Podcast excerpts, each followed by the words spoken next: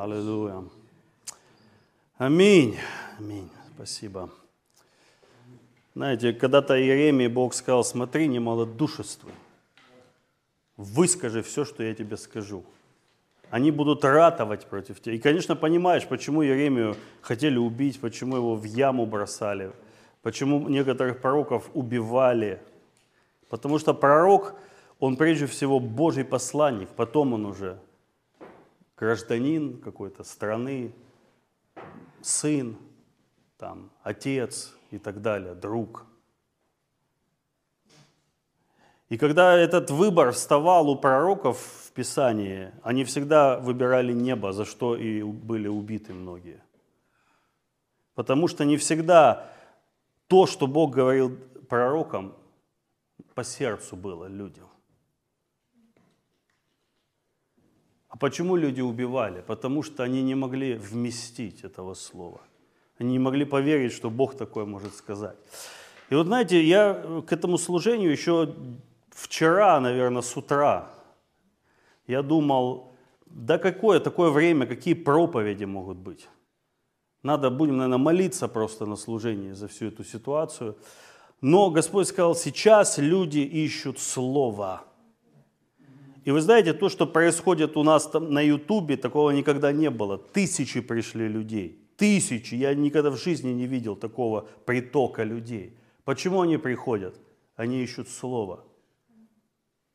Не только на Украине люди, это всюду. Люди хотят понять, что происходит, как реагировать. Я, я сказал, Господь, окей, это не очень выгодно проповедовать в, такую, в, в такое время, потому что ты попадаешь под шквал критики неизбежно. Но если Бог хочет что-то сказать, я ушел потом молиться, и Бог дал мне вещи, которые я буду высвобождать. Конечно, осторожно и верю, вот не перейду границ, которые Господь дал. Что происходит сейчас? Это экзамен. Происходит экзамен церкви на зрелость, тест. И многие этот экзамен проваливают с треском. Не просто отчасти, а по всем фронтам. Сегодня многие взяли вот это слово и наступили на него.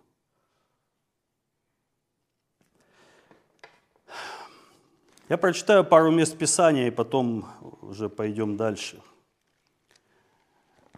Ну, давайте, Иоиль 3 глава, 16. «И возгремит Господь Сиона». Зарычит оригинал и даст глаз свой из Иерусалима, содрогнутся небо и земля. Что сейчас происходит? Все содрогается. И духовное, и физическое.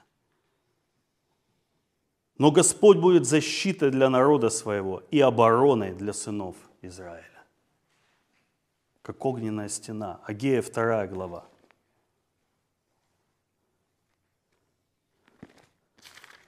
Книга пророка Агея,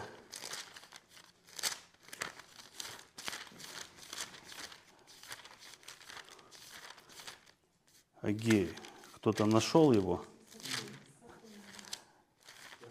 Благословенный Агей. Такой, вот он, да. Вторая глава. Шестой стих. «Ибо так говорит Господь Саваоф, Бог воинств. Еще раз это будет скоро. Я потрясу небо и землю, море и сушу, и потрясу все народы.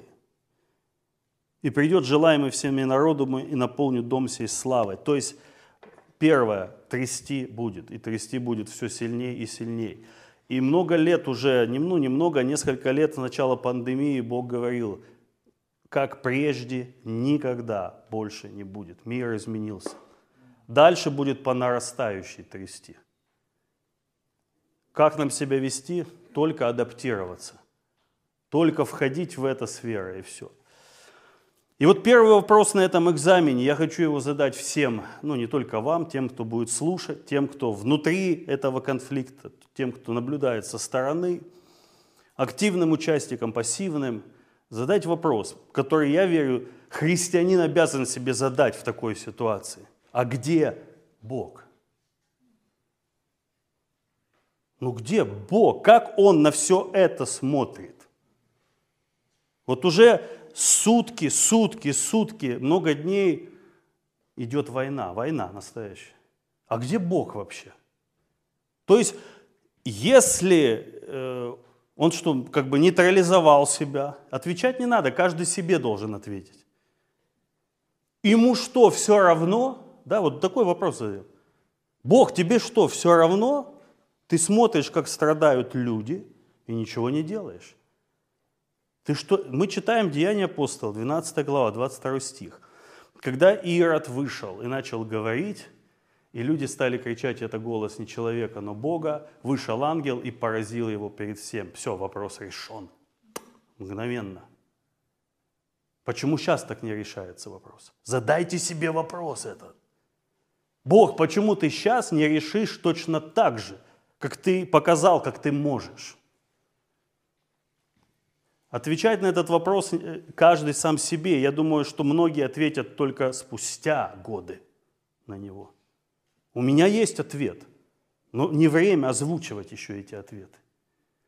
Вчера, когда я молился за эту ситуацию, я увидел картину. Я увидел человек, попавший в страшную автокатастрофу, весь переломанный, торчат кости, течет кровь отовсюду, рваные раны. Неважно, какую автокатастрофу, по своей вине, не по своей вине.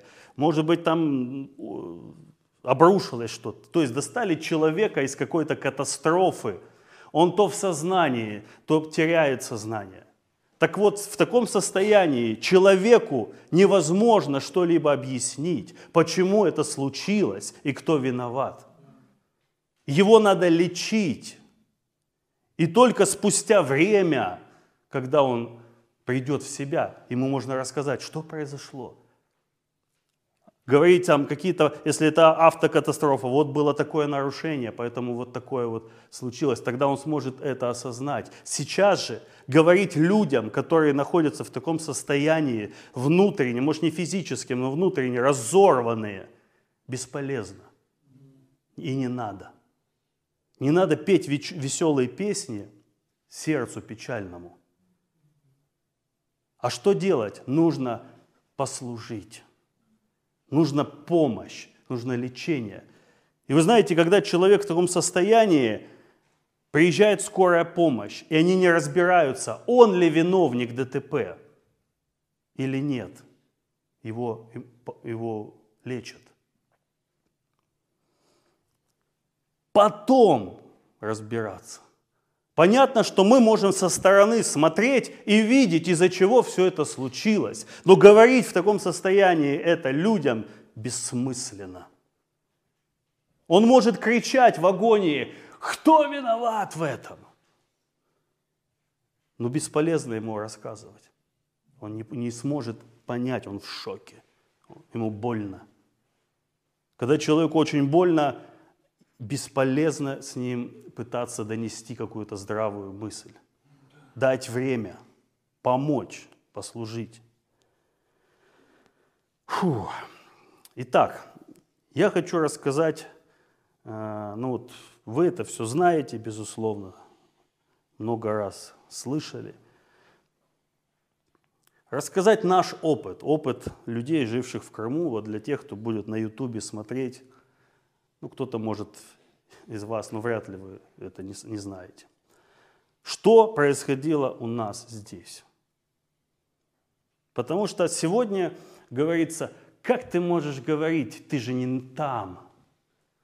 А спросите у тех, кто там, они выбирали быть там сейчас под обстрелами? Нет. И я не выбирал быть тут. Нельзя обвинить человека за то, что он не под обстрелами. Никто из нас не выбирает быть там или там. Это случается.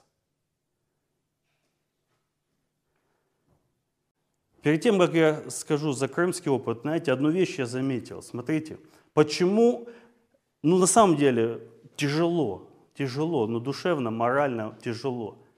У нас тоже там есть родственники, мой отец, мои сестры там находятся.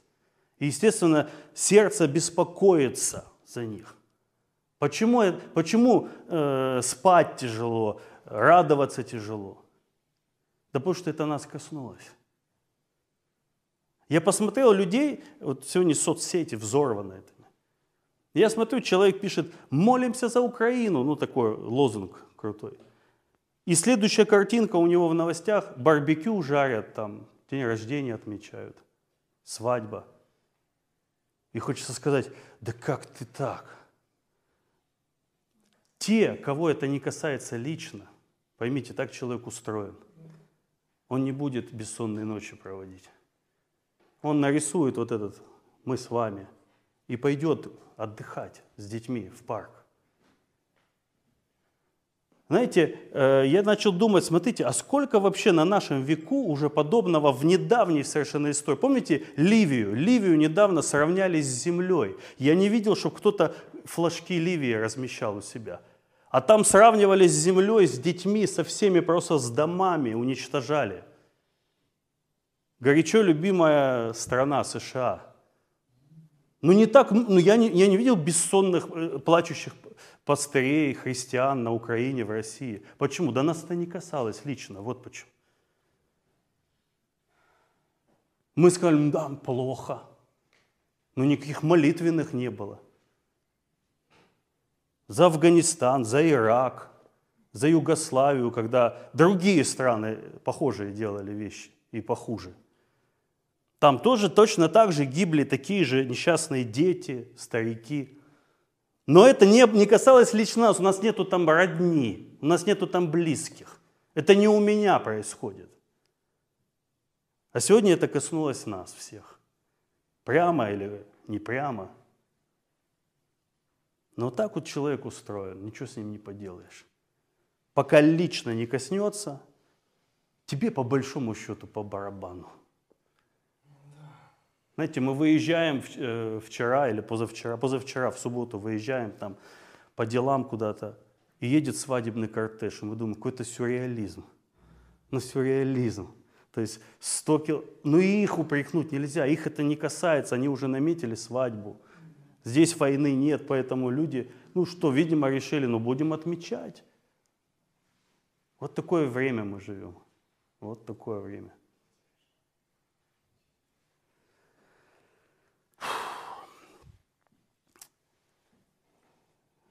Итак, наш опыт.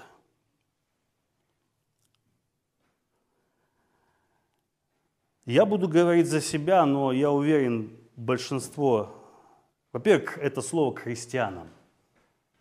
Христианам.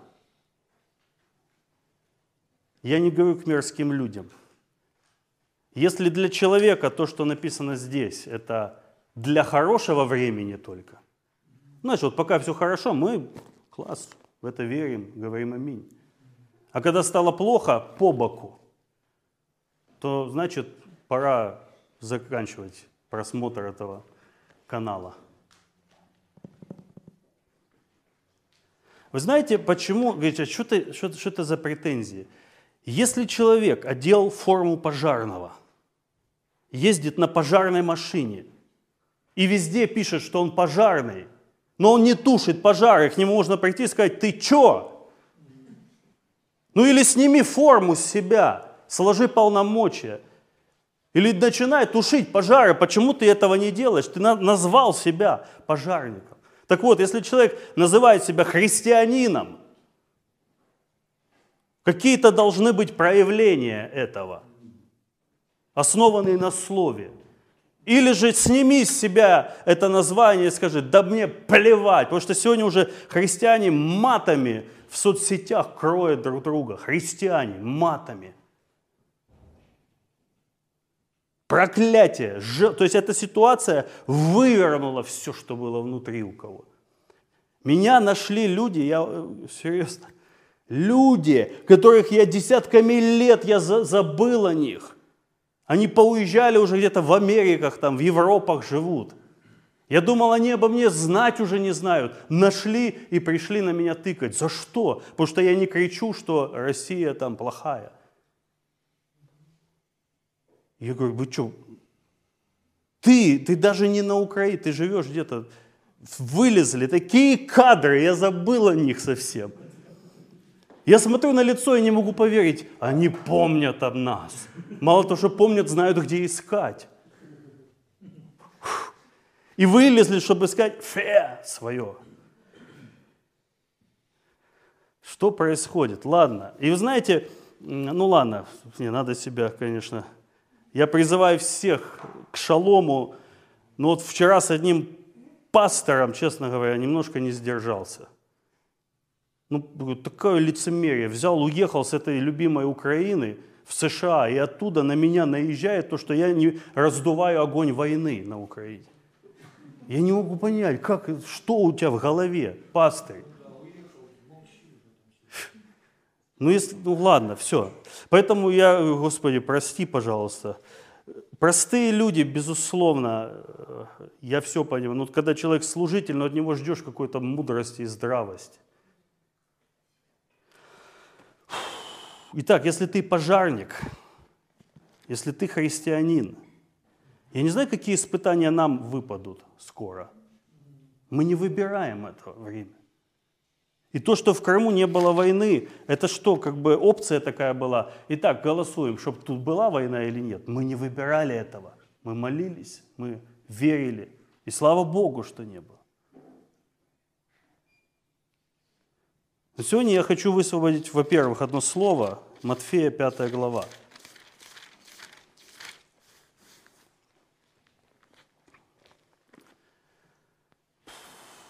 Матфея 5 глава.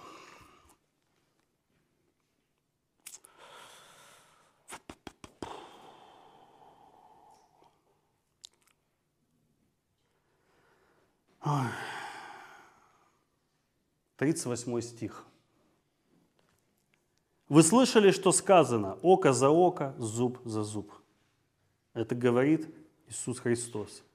И я говорю сейчас к тем, кто верит в Иисуса Христа и считает себя христианином. Неважно, на какой стороне он оказался. А я говорю вам, на минуточку Израиль находился в оккупации в тот момент Римской империи. Израиль находился в рабстве. Израиль был бесправным. И там были наместники, которые правили. Пилат, помните, там смешал кровь там, с жертвами их, каких-то там ребят.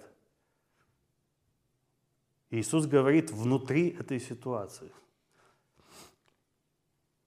А я говорю вам, не протився злому. Но кто ударит тебя по правой щеке, обрати к нему и другую. Кто захочет судиться с тобой и взять с тебя рубашку, отдай ему и верхнюю одежду. Кто принудит тебя идти с ним одном поприще, иди с ним два. Просящему у тебя дай, и от хотящего занять у тебя не отвращайся. Вы слышали, что сказано, люби ближнего твоего и ненавидь врага. Ненавидь врага а я говорю вам. Вот как сейчас это понимается острее. Вот когда было хорошо, Крым, курорт, никаких границ, никаких войн, и мы читали, и друг другу улыбались, говорят, видишь, любите врагов. Да, конечно, конечно. А я говорю вам, любите врагов ваших. И в этот момент люди представляли ту Римскую империю, которая поглотила их и поработила, и лишила всякой свободы их страну. Подати, которые она собирала с них. Иисус говорит, любите врагов ваших, Благословляйте проклинающих вас, благотворите ненавидящим вас, и молитесь за обижающих вас и гонящих вас, да будете сынами Отца вашего Небесного, ибо Он повелевает солнцу своему восходить над злыми и добрыми, и посылает дождь на праведных и неправедных. Ибо если вы будете любить любящих вас, какая вам награда? Не то же ли делают и мытари? И если вы приветствуете только братьев ваших, что особенного делают? Не так ли поступают язычники? Итак, будьте совершенны, как совершен ваш Небесный Отец. Этого нельзя избежать. Нельзя это откинуть в сторону. Или снимай форму пожарного, или туши пожары. Или выбрось эту книгу и перестань сказать, я все, я просто человек, и я буду, вот, я буду, все, твой выбор. Делай, что хочешь. Но если я верю в Иисуса Христа, я эти, это слово не могу выбросить. Оно будет как меч стоять передо мной.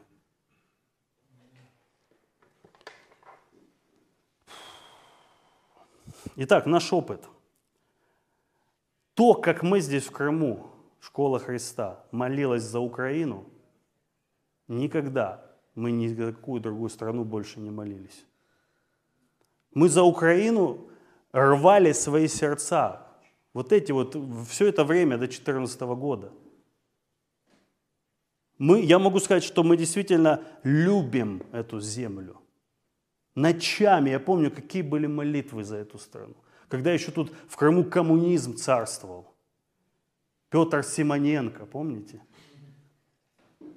И мы стояли против этого духа коммунизма. Еще 90-е годы. Потому что вся Украина была демократическая, а Крым был красный. И мы любили свою страну. Потом вот этот момент пришел, когда Бог повел нас в брань против духа ислама. Вы помните? Потому что Крым начал активно исламинизироваться. Сюда приезжали из Турции миссионеры с такими бородами. Готовилось все, чтобы Крым стал исламским. Мечети на каждом углу, на каждом шагу. И вы знаете, с чем мы столкнулись? Первое, с чем мы столкнулись, это то, что я с детства, вот с такого вот, с бабушкой жил, я не знаю откуда, у меня была на уровне какой-то, я не знаю, подсознания неприязнь к крымским татарам. И я писал на стенах «татары вон из Крыма». Ни, ни, ни один татарин плохого ничего не сделал на тот момент. Но это было засеяно. Неприязнь к крымским татарам, как враги. Я помню, мы с другом, вот такие вот шпана, тогда можно было залазить в воинские части, ничего не охранялось. И мы залазили в воинскую часть, недалеко было, воровали там противогазы, дымовые эти, как они, шашки, ну какие-то там сумки такие. И мы нашли автоматы, там лежали автоматы Калашникова. И он говорит, пока не будем брать. Но как только татары начнут нападать, мы сразу возьмем будем отстреливаться из окон. Вот такое вот, вот по 8 лет. Откуда эти мысли, что тут начнут они нападать, и нам придется отстреливаться? Слава Богу, что не взяли мы эти автоматы. Это было где-то вот засеяно неприязнь. И когда Бог нас в 99 году повел в это, я стал, Он показал, что пока у тебя есть эта неприязнь, ты никогда этого духа, который стоит за этим народом, не сможешь победить. И прошел меч, отделяющий народ крымских татар, прекрасный, замечательный народ, у которого, для которого у Бога есть судьба, от духа демонического. И пока мы ездили и молились неделю, вот эти шли, ну, просто мало кто это знает, вы помните, 18 мая, и шли эти орды, Аллах Акбар с этими повязками на Крым со всех сторон – и все время была мысль, сейчас вот они будут свергать власть. И мы проезжали, проезжая эти толпы шагающие, вначале был страх, потом гнев, а потом любовь. Когда я сидел, я вдруг смотрю в эти лица бородатые, Аллах Акбар, и я вижу, что я их уже не ненавижу, я их люблю. Бог сломал, возможно, это и была цель Божья, сломать в нас, христианах, в Крыму, вот эту вот неприязнь. И мы перестали к ним как к врагам. И последняя молитва, помните, одна из последних. И мы не, хотели сделать причастие, не могли найти, ну тогда не было магазинов в 90-е годы. И мы стали звонить в дома, что рядом, и крымские татары дали нам вино и хлеб, чтобы мы сделали. Они не знали для чего, но они дали, именно крымско-татарская семья. И мы делали там причастие в Старом Крыму, по-моему, это было. И на сегодняшний момент, ну ладно, сейчас. И были цели, то есть этот дух реально был силен в Крыму.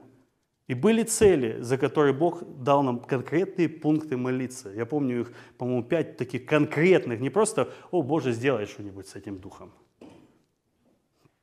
Были цели, молитесь за это, молитесь за это, молитесь за это, за это и за это, и тогда этот дух потеряет влияние и на крымско-татарский народ, и на Крым, на вашу землю. И вот приходит, мы молились, молились, молились, все, ничего не происходило. Я помню этот Менджелис, возле которого мы тоже иногда молились. Менджелис – это на сегодняшний день запрещенная в России организация. То есть это и при Украине было неофициальный орган управления, непризнанный. Но с ним считались, потому что боялись масс. И когда мы возле этого органа приходили молиться, я помню, выходили такие огромные бородатые оттуда мужики – и они смотрели на нас, и я понимаю, как Израиль себя чувствовал, когда на них смотрели сыны Инакова. Говорит, мы были как саранча в их глазах. Они ну, смотрели так, что типа, что это здесь. И выглядело так, что с этим невозможно справиться. С этим духом, с этим вот всем невозможно ничего сделать. Власть Украины очень побаивалась их. Поэтому они все время, помните, перекрывались дороги, захватывались земли, ну и так далее. Здесь было много такой суеты. Так вот, приходит 14 год. Все это время, вот я просто говорю как есть, мы, христиане в Крыму, большинство, по крайней мере в нашей церкви, смотрели на, туда, на восток с опаской. Ну, в сторону России. У нас до 2014 года, у меня лично не было вообще знакомых там, верующих. Мы ни с кем не сотрудничали. Большинство пастырей здесь, в Крыму, были из Украины. И где-то на уровне вот какого-то, как с крымскими татарами, сеялось, что там плохо. Я жил с такой мыслью, Россия это, это плохо. Путин, ну почти что, почти что антихрист. Почему-то. Я вот, с этим, вот эти мысли, они как бы все время витали. Надо молиться, а потом еще Бог показал имперский дух, и все, и тут это же добавилось. Надо молиться, чтобы вот это сюда не пришло. И мы молились. И, возможно, отчасти эти молитвы э, послужили тому, что здесь не было вооруженного конфликта в итоге. Потому что дух имперский, он любит лить кровь. И вот это вот, э, вот ничего хорошего там. Мы туда не ездили вообще, в ту сторону. Мы на Украину часто, в Киев, там сел вечером в поезд, утром ты в Киеве, по Хрещатику идешь. Так, такой, не знаю, мне так нравилось всегда бывать в Киеве, вот, вот те годы, те, дореволюционные. Представляете, мы живем дореволюционные годы. Мы едем в машине, и Глория говорит, мама, какого ты года рождения? Она говорит, я ну, 81-го. Говорит, ну как это ты 81-го, если я 13-го? Я говорю, Глория, мама в прошлом веке родилась. Вот это мы попали классно так. До революции еще, до революции уже даже, несколько их было. И вот это Украина, все молитвы туда, за Россию, ну изредка были такие, изредка. Ну такое, не знаю, мне всегда какое-то вот, чтобы только вот сюда не совались. Вот, все, мы, Украина и все. И когда происходит событие 2014 года, я лично очень был не рад. Очень. Ну совсем не рад. Я не мог поверить, что это происходит, когда это происходило. Мы до последнего верили и молились, что не будет Крым в России. И когда люди стали отсюда уезжать, пастора поставляли свои церкви. Я помню, один пастор, э, говорит, я больше в своей церкви уже не проповедую. Я говорю, почему? Я сижу, захожу на служение, сижу на последнем ряду. Я говорю, почему? Говорит, не могу видеть всю эту вату в зале. Честно говоря, я не знал, как среагировать. Это ты вот своих называешь, с которыми ты тут 10-20 лет, ты их ватой называешь. Из-за того, что они ну, сторонники России. И он уехал, бросил церковь, уехал. Люди стали уезжать. И мы тоже такие, может и нам. А куда? Ну туда, туда, в Хрещатик. Молишься? Нет, оставайтесь. Да как так? Ну если остаемся, значит назад вернемся. И вот происходит, очень не рады. В этот момент что творится? Люди с оружием, военная техника, все захвачено. И какое-то время мы не знали, мы сейчас-то мы знаем, что не, не, не было такого кровопролития, но тогда все выглядело так, что будет оно. Эти звонки, алло, выезжайте срочно, вывози детей, там сейчас все, кровь польется рекой, вывози, что вы сидите там? И вот в таком состоянии засыпаешь. Банки не работают, банкоматы не работают, э, денег нет, вообще нет денег. А мы еще на съемном жилье. Ну, благо, что как-то тогда все напряглись. Не до, не до взыскивания квартплат было. Света нет, отопления нет, воды нет. Вы помните это время? Зима, холодрыга какая-то. Или весна. Ну, холодно было, я помню котлы не работают. Такое времечко. И, так, и, и солдаты стоят. И я помню, еще с фотоаппаратом пошел, ой, я сейчас поснимаю, репортаж пойду. И я когда увидел, как на меня смотрит солдат, который фоткаю, я в его глазах увидел, он убьет, не задумываясь, как только будет дан приказ. Ну, то есть я видел готовность, просто он стоит, он хоть и в маске был. Я понял, все серьезно, это не, не показуха. И руки опустились. И я помню, мы, я с другими говорю, ребята, вы верите, что это происходит? Это что, реально все? А почему Бог нам об этом не сказал? Был главный вопрос. И я с этим вопросом пришел к Богу. Я говорю, Господь, а почему ты мне не сказал заранее, что так будет? И знаете, какой был ответ? А ты бы поверил этому? Я сказал, нет, я, я решил эту мысль от дьявола. Я не мог даже представить, что это может быть планом Божьим. Я бы никогда не поверил. Если бы я услышал, Рома начал бы пророчествовать, изгнан был бы, наверное. Изгнан был бы. Мы бы в это не... Почему? Потому что душой мы были прилеплены к Украине душой, всей душой, столько молитв, столько эти флаги. Я помню, когда уже здесь стали российские, мы с украинскими еще ходили. Хотя могли уже и в глаз дать за украинский флаг. Мы до последнего не меняли номера на машинах, хотя уже стали за это штрафовать. Но мы ездили, думая, что это, это сон какой-то, что-то решится. Потому что эти километровые очереди на замену там прав – этих э, машин, документы, паспорта, все это хаос, денег нет. И вот мы сидим, что делать? Все, что с Украины нам говорят, текайте, текайте, не сиди, беги. Бензина тоже нет, кто успел, тот заправился. Вы же были тут, да? Так вот, и в этот момент происходит, вот сейчас начинается интересно, к чему все это было происходит то. А на тот момент, чтобы вы понимали, наш ютубчик, это сейчас там уже 20 тысяч, а на тот момент, я не знаю, сколько было, но просмотры были 150 просмотров. 200 хорошие такое. То есть нас знало очень мало людей вообще, очень мало. То есть ВКонтакте, Фейсбуке, это, это, не, это не сейчас. И вдруг приходит сообщение мне ВКонтакт. Из-под Ростова одна семья – я их не знаю, вообще никогда не общался. Ведь у нас есть на сердце благословить вас финансово. Как это можно сделать? А чтобы вы понимали, никогда, никогда до того момента, Никто вот так вот нас не благословлял. Никогда никто не писал, что вот я говорю, а, а с чего вы решили? Ну, мы вот смотрим на Ютубе вас, как бы читаем там в группах ВКонтакте. Вот на сердце Бог дал.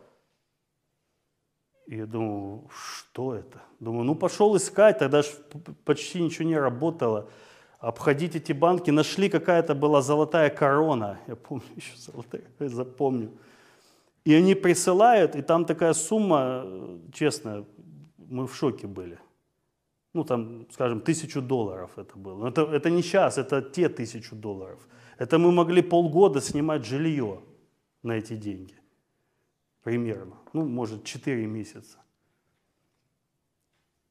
И мы такие, от кого это? Вот от тех вот с России, с имперского духа? Вот тех, кто под Путиным, это они нам помогают сейчас? Ну, мы такие, ладно, сейчас такая ситуация, знаете, выбирать не приходится. Время выжить надо как-то, за что-то продукты купить, потому что нас с зала нас выперли, вы же помните. Собираться негде, где-то на улице там вставали. Ну, такое время было. Непонятно вообще, будет ли церковь, будет ли, а мы уже были как бы на полном служении. Что да и э, в плане работы, какая работа? Никакой работы не было тогда. И мы, проходит неделя или меньше, Сыктывкара – я, уже, это, я не, ну, как бы на тот момент я бы не выговорил этот город. Сыктывкара, пишет семья. А мы вот, э, нам Бог побудил благословить вас финансово. Я думаю, да что такое, что, что происходит? Сыктывкар, я давай на карте его смотреть. Я даже не понял, что это Россия. А это там, в самой глуб... в глубине, где холодно и медведи. А я смотрю на эти фотографии, я не знаю этих людей и никогда в жизни с ними даже не переписывался. Раз, золотая корона, золотая корона. Чух, приходит. Меньше недели проходит, и еще один такой же случай из России. И я говорю, Галя, что происходит? Что это нас то есть что произошло? Что руку помощи нам протянули христиане. И знаете, к стыду своему, к стыду своему, как христианина и служителя, а я уже был служитель на тот момент, простите, лет 20. Я говорю, знаешь, похоже, там тоже есть христиане. Похоже, похоже, что там тоже есть Божьи дети в России. Это не шутки. Для меня это было вот так вот. Я ожидал, что оттуда помогут, может быть. Но Бог так устроил. Никаких обид, это Бог устроил. Что помощь пришла. И это начало повторяться, и таким образом мы этот сложный период прошли, по-моему, даже легче, чем мы до него жили. Вот в плане экономическом были покрыты нужды все наши на тот момент – людьми незнакомыми, которым просто Бог сказал это сделать. И с тех пор, когда мы приняли решение оставаться жить в Крыму с женой, Бог открыл двери в сторону России. Ладно, это другое. К чему это все? К тому, что после прихода России я увидел ответ на все пункты насчет ислама, которых мы буквально, слушайте, буквально, не просто стало лучше, буквально Бог использовал Россию, чтобы принести ответ на те молитвы, которыми мы лет семь молились. За несколько дней был ликвидирован этот Минджелис, который стоял как ну, Ерихон неприступный. За несколько дней, то есть было сегодня что, ислам, он присутствует, да, там строят мечети, но он стал таким э, покладистым котиком. Я не знаю, как, каким образом, но его приструнили, этот дух. Он не поражен, он не побежден, он есть. Но крымские татары стали намного спокойнее, люди стали просто ассимилироваться и жить в мире со всеми.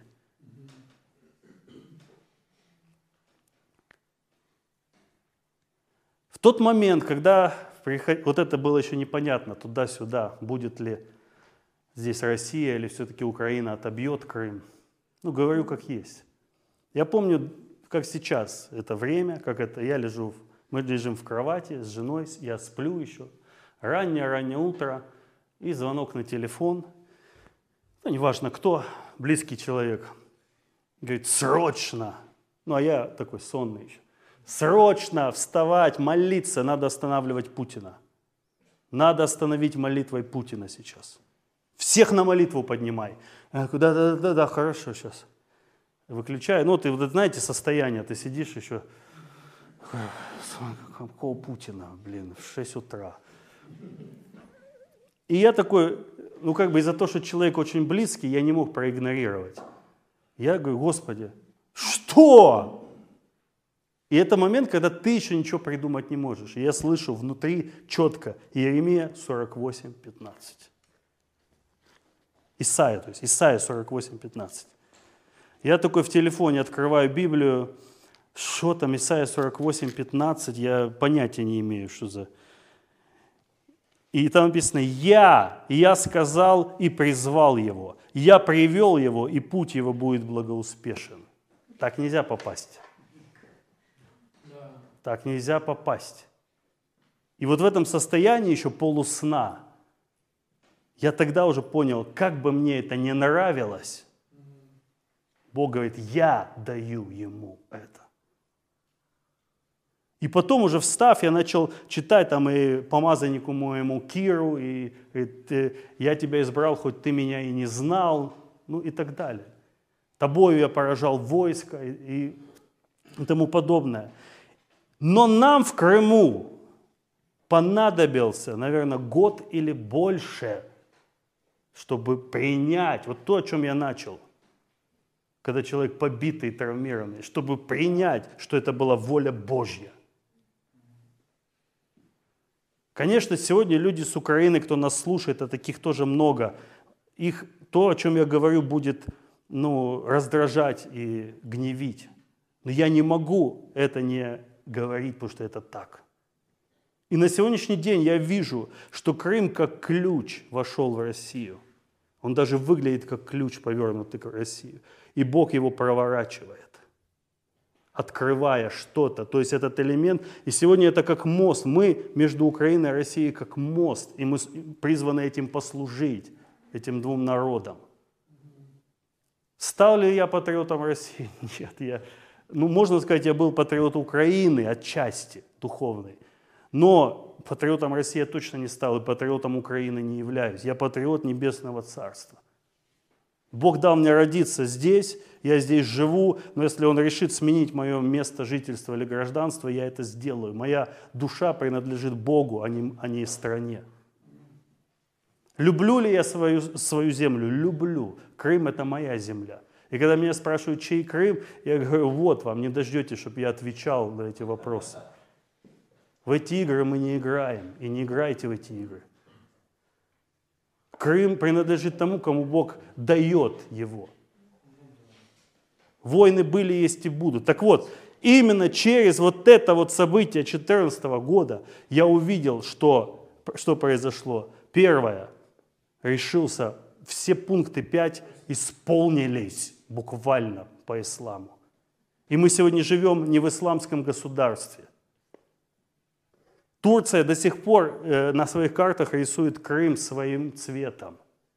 И Турция не отпустила Крым и не отпустит в своих мыслях и ждет возможности взять его. И кто знает, если бы не Россия, кто бы в момент слабости мог бы взять эту землю. Потому что здесь находят до сих пор огромные тайники оружия, завезенного и приготовленного. И когда мы в 2015 году возвращались с Украины, возвращались на машине еще, у нас были номера украинские, ну год почти прошел, ну полгода. Мы, не приня... мы еще не принимали Россию, что это от Бога было. И когда мы возвращались, я увидел огромный бигборд со стороны Украины на подъезде границы. Добро пожаловать в татарскую, какую-то исламскую автономную республику Крым. То есть они, это то, я понял, вот какой был план. Что если бы тогда Россия не взяла, Крым бы просто стал татарской автономией в составе Украины со всеми вытекающими последствиями.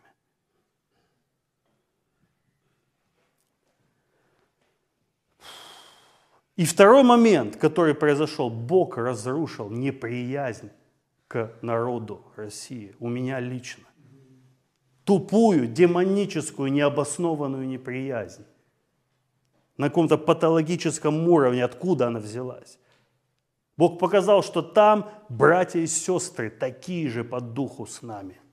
На сегодняшний день мы, э, ну, по большей части, да, духовно взаимодействуем с Россией. И Бог открыл двери, и я побывал в таких местах, я думать не мог, что буду служить Богу вот в таких далях. Томск, Томск. Этот, э, Стерлитамак. Когда Дима сказал, еду в Стерлитамак, я думал в Турции где-то или в Туркмении. Ну, звучит как, как будто где-то в Азербайджане там. Стерлитамак и так далее, другие города. Бог дал любовь к Москве, которую я ненавидел, ненавидел. Я там учился в 96-м, я вернулся и всем всегда говорю, Москва это, пу, э, это такая, да, это ж... Но Бог дал любовь к этой, этому городу. Я очень люблю бывать в Москве и молиться.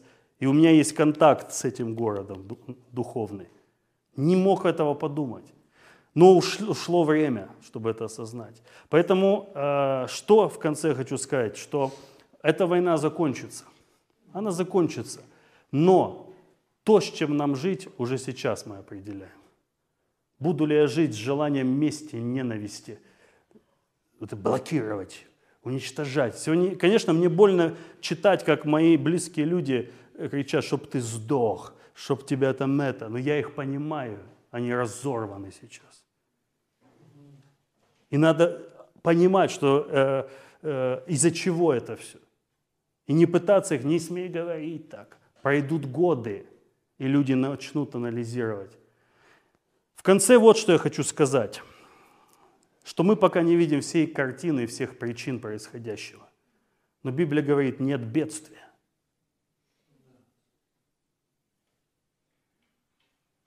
которое не Господь попустил бы. Это больно слышать, это больно принимать. Я в 2014 году не принимал это. Но вот все, что произошло, было обращено во благо и во славу Божью на сегодняшний день. Сегодня я могу сказать тем, кто будет слушать, допустим, с Украины, что 90% христиан России любят и поддерживают Украину. Они просто не знают, как подойти сейчас к вам потому что все в штыки, все... Но люди не желают этой войны, конечно. Никто не э, молится, что побольше убили украинцев. Но она происходит. И почему Бог это не остановит? Вот в чем вопрос. Мы не видим всего, что стоит. Что было бы с Украиной, если бы не это? Мы не знаем.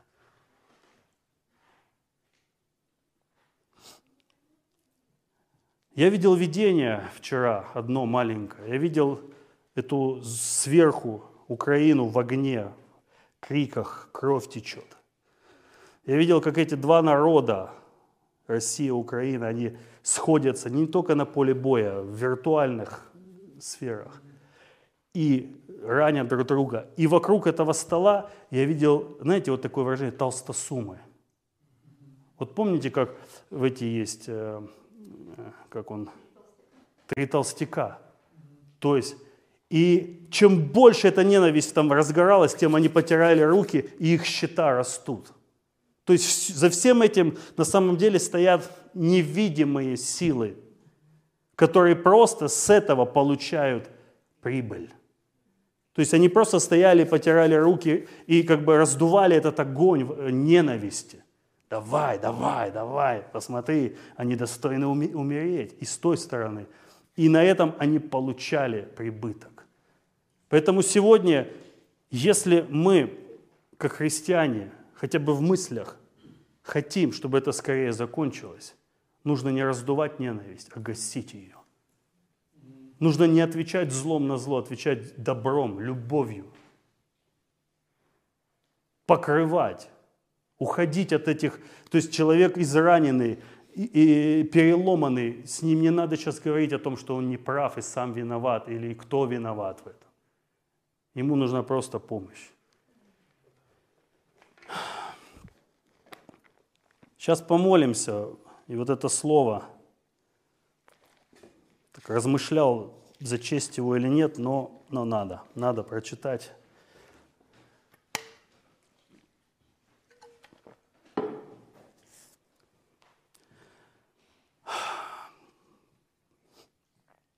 Аллилуйя. Второзаконие, глава 32.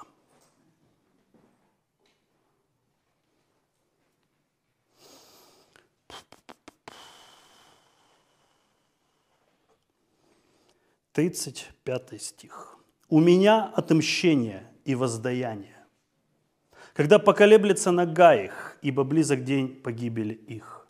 Скоро наступит уготованное для них, но Господь будет судить народ свой – и над рабами своими умилосердится. Когда он увидит, что рука их ослабела, и не стало ни заключенных, ни оставшихся вне, тогда скажет Господь, где боги их? Твердыня, на которую они надеялись. Скажет это им, своим. Которые ели тук жертв и пили вино возлияниях. Пусть они восстанут и помогут вам, пусть будут для вас покровом. Видите ныне, что это я – я и нет Бога, кроме меня. Я умершляю и оживляю. Я поражаю и исцеляю, и никто не избавит от руки моей. Господь, в этом слове мы хватаемся за благую часть, что Ты не только умершляешь, но и оживляешь, что Ты не только уязвляешь, но и врачуешь, и мы со всей любовью к этой земле, к этому народу Украины мы молимся о том, чтобы туда пришла Твоя жизнь на место разрушенного, на место боли, скорби, на место гибели, на место смерти. Мы призываем Твое воскресение и жизнь, чтобы эта страна расцвела в новой силе, чтобы этот народ начал жить в более высоком качестве жизни – да исполнится воля Твоя над этой землей, над этим народом. И да принесут горы мир людям, и холмы благословение. Holy blastiga la macantea la mastiga la macantea. Ho reblade bagete beremente steia. Ho staga la bakatiba da baramahantea. Heda barabraba katabastige de bedekeia la mos. Hure brashtige de berlende stige de sete setea. Keta tala mashtige de sentela monte stea. Holy blood de bedesetea. Hure bedege de sentela bashtige de baramahante stea. Hure blastige de setishige de de setea la dekea. Ho blekotomonde sentea. Pure bleshtige de gedana mantestea hande sete kala макетея. Хуре блестигедея. И мы высвобождаем это слово, Холи, Холи, на Украину. И будет в тот день, говорит Господь, ты будешь звать меня муж твой, муж мой, а не будешь более звать меня Ваале, и удалю имена Ваалов от уст ее, и не будут уже более вспоминаемы имена их, и заключу в то время для них союз с полевыми зверями и птицами небесными, и с э, присмыкающимся по всей земле, и лук, и меч, и войну истреблю от земли той, и дам им жить в безопасности, и обручу, обручу тебя мне навек, обручу тебя мне в правде и суде, и благости и милосердии, и обручу тебя мне в верности верности, и ты познаешь Господа. И будет в тот день, я услышу, говорит Господь, услышу небо, и оно услышит землю, и земля услышит хлеб, и вино, и елей, а сии услышит Израиль. Мы благословляем этим словом страну, народ, землю. Мы призываем Твою кровь Мы призываем эти живые кадильницы там, где идет поражение. Храни, Господь, каждую душу, каждого ребенка, каждую пожилого человека, каждого беззащитного. Храни, Господь, эти семьи, эти дорогие Твоему сердцу людей, чтобы они перенесли этот кризис, перенесли это время и пришли времена отрады, как всегда было с Израилем после того, как приходили поражения, а потом приходило восстановление, усиление. Мы призываем Твои свежие потоки живой воды, живой реки на Украину во имя Ишуа Гамашеха. Holy, holy, holy, holy, holy, holy. И мы благословляем всех Твоих стражей и воинов, которые сегодня, несмотря на войну, все еще остаются там, остаются в этих очагах, стоят в молитве, стоят в проломе за свои города, за свои земли, дабы враг не смог уничтожить, убить, погубить. Также, Господь, мы призываем Твою волю, ее скорейшее исполнение во всем этом и скорейшее прекращение этой войны во имя Ишуа Хамашиаха. Аллилуйя. Аминь. Аминь. Знаете, сказать хочется очень много, но не время. Всему свое время. Время войне, время миру. Единственное, что я вижу и что меня очень порадовало, так как мы все-таки много лет Бог давал двигаться в духовной войне – вы знаете, что ни одного наезда, упрека или какой-то такой подколки я не услышал от тех людей, кого знаю как духовных воинов. Они сохраняют шалом под обстрелами. Человек написал, я не иду в бомбоубежище, я буду молиться, я буду стоять. И они, э, то есть нету от них вот этого вот вейта, да. Я верю, что духовные воины, они понимают эту ситуацию духовно, пусть даже душа рвется на части от этого. Как было у Авакума, а я должен быть спокоен, когда придет на народ мой грабитель. И трясется место, руки трясутся, колеблется все. Почему? Потому что он сам для них открыл по Божьему Слову двери для этих грабителей. Он высвободил слово судов. И, и он говорит, а я должен это сделать.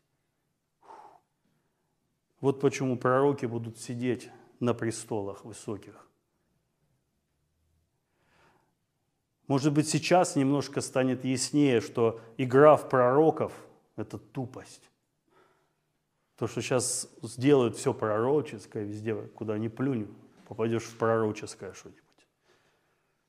Пророческое это вот как Еремия.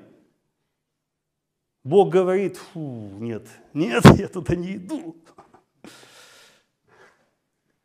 В общем, благословение всем. Э, в этот раз я вкладываю смысл, конечно, в слово благословение. Братьям и сестрам, кто сейчас там под обстрелами, под огнем, в страхе, пусть Бог вас хранит, и мы верим, что волос с вашей головы не упадет, и Бог будет огненной стеной, и не убоишься стрелы, летящей днем, ни снаряда, ни пули, ни какого-то человека. Господь сохранит вас. Пройдут годы, придет понимание, что к чему, почему. Сейчас самое главное – остаться человеком и не превратиться в зверя в этом хаосе. Аминь.